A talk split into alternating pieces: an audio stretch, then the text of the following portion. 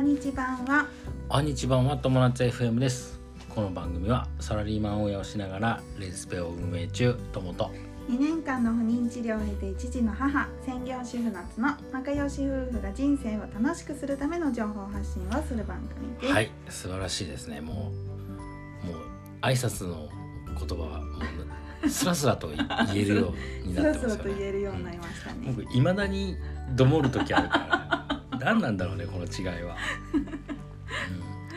うん、すいません。えっとねまず初めに皆さんにお詫びしなきゃいけないんですけどもう更新が全然できなくて、はい、この3日4日間かな、ね。全然ごめんなさい。できなくて。はい。あのね今近況を言うとねまああれだね。仕事がちょっとすごく詰ま込んでまして、うん。詰まっててもう本当に時間がない。うん。ごめんなさい、えー来と週も もしかしたらちょっと飛び飛びかな。あのね時間がないって言いたくないんですよ。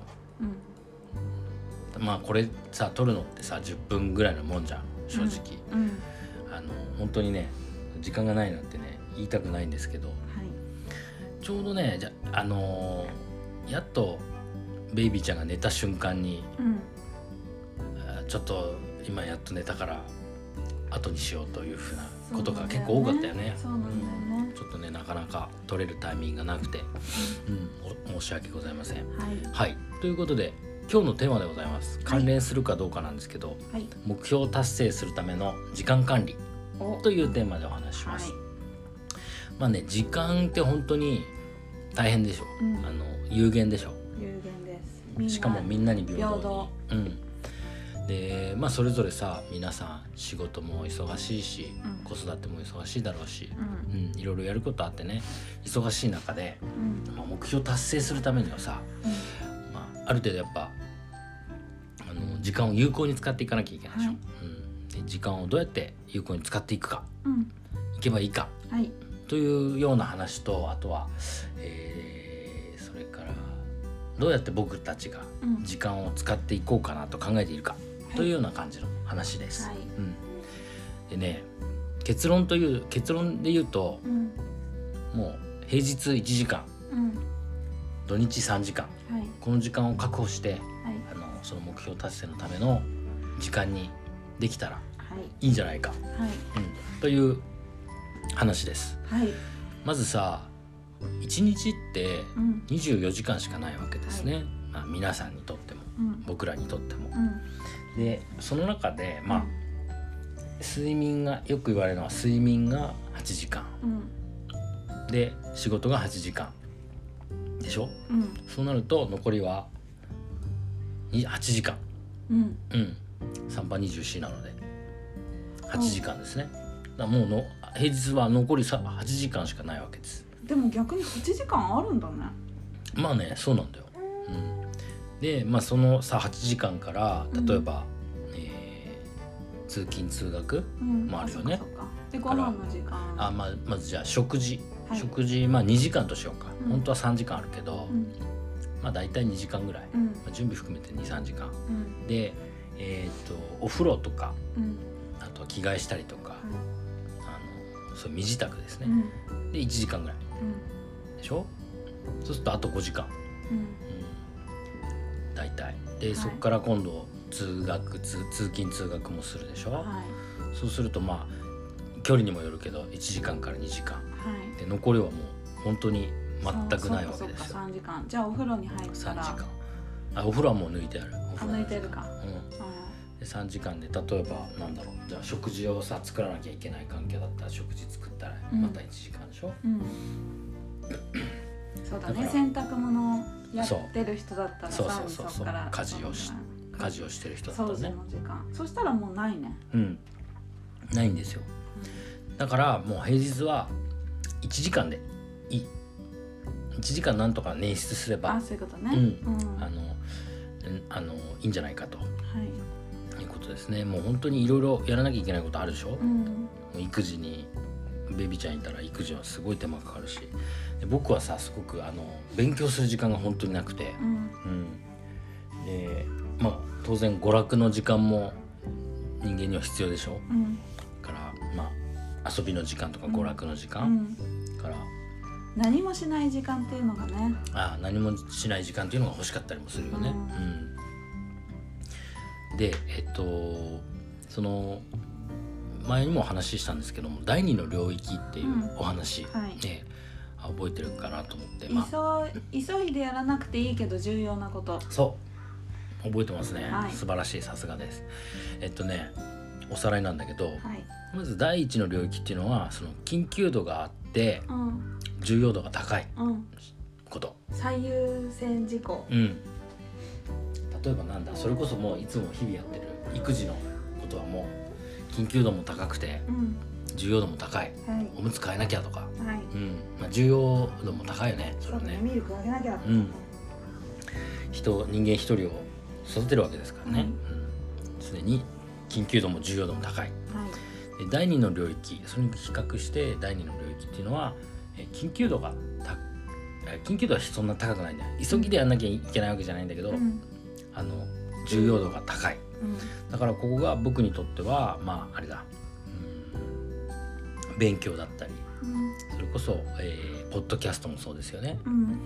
あと、えー物件見に行ったりとかさ。うん。あとレレンスペの運営もそうですね。そっかレンスペの上もそこなんだか。レンスペの運営まあ問い合わせとかはものによるんだけど、うん。問い合わせとかまあ緊急度高くて重要度も高いうん。ものになるけど、うん。まあ、基本的備に重要度が高いという意味で言うと全部。そっかうんそっか、同じかな。例えばホームページの更新をしなきゃいけない。そうだね備品を、うん、備品のメンテをしなきゃいけないとか、そう清掃しなきゃいけないとかでね、そういうとこなんですね。うん、で自分にとってはまあそういったことをやりたい。であの不動産もさどんどんどんどんやっていきたいんですよ。例えば物件を見に行ったり、うんえー資料を作ったりは銀行さんに行くためにもうん。ね、資料を作ったりそういうとこですね。いはい。うん。はい、それから、えー、ともう一つはあれだな。簿記簿記を勉強してあいるのでね。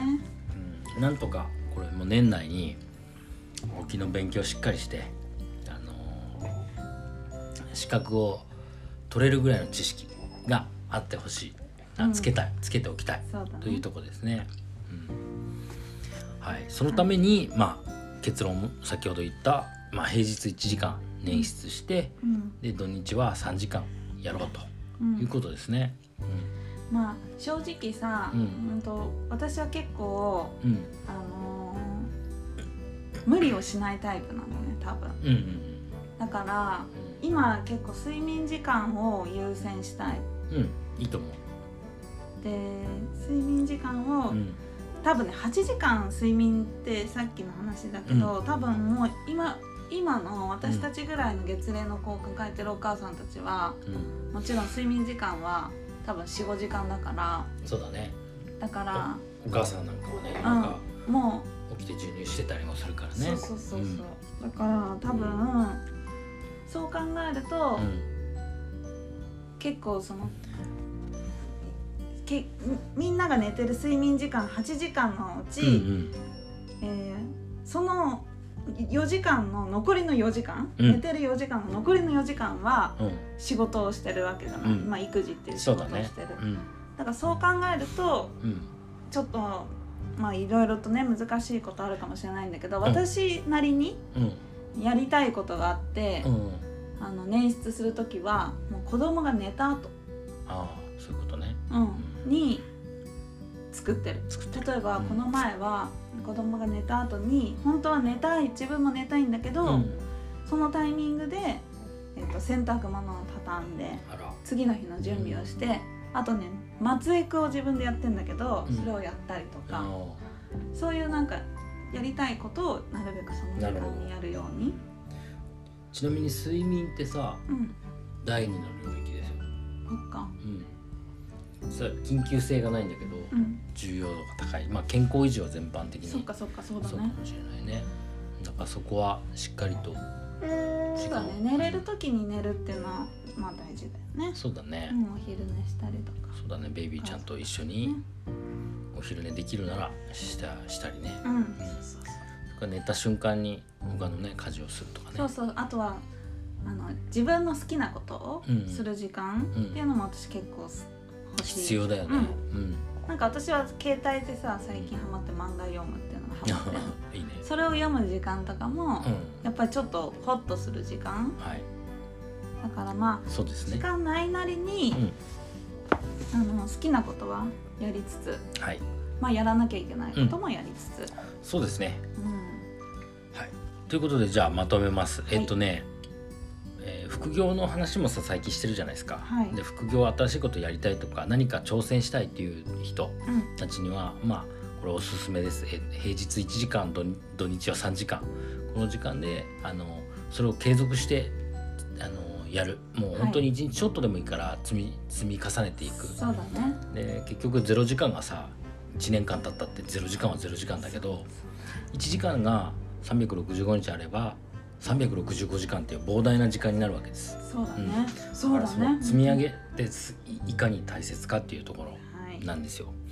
でまあもしね平日1時間1日1時間だけでもうん。時間を捻出できてそれを 1, 1時間1年間継続できたとしたらその人はものすごく成長できるはずです。はい、うん、僕もそれはすごく本当に実感してる。うん。副業のもあのいろいろ含めて。はい。てな感じで、えー皆さんもやってみてはいかがでしょうか？はい、はい。今日のテーマは、えー目標を達成するための時間管理というテーマでお話ししました。はい、人生が楽しくなる友達 FM 本日も最後までご視聴ありがとうございました。またね。バイバイ。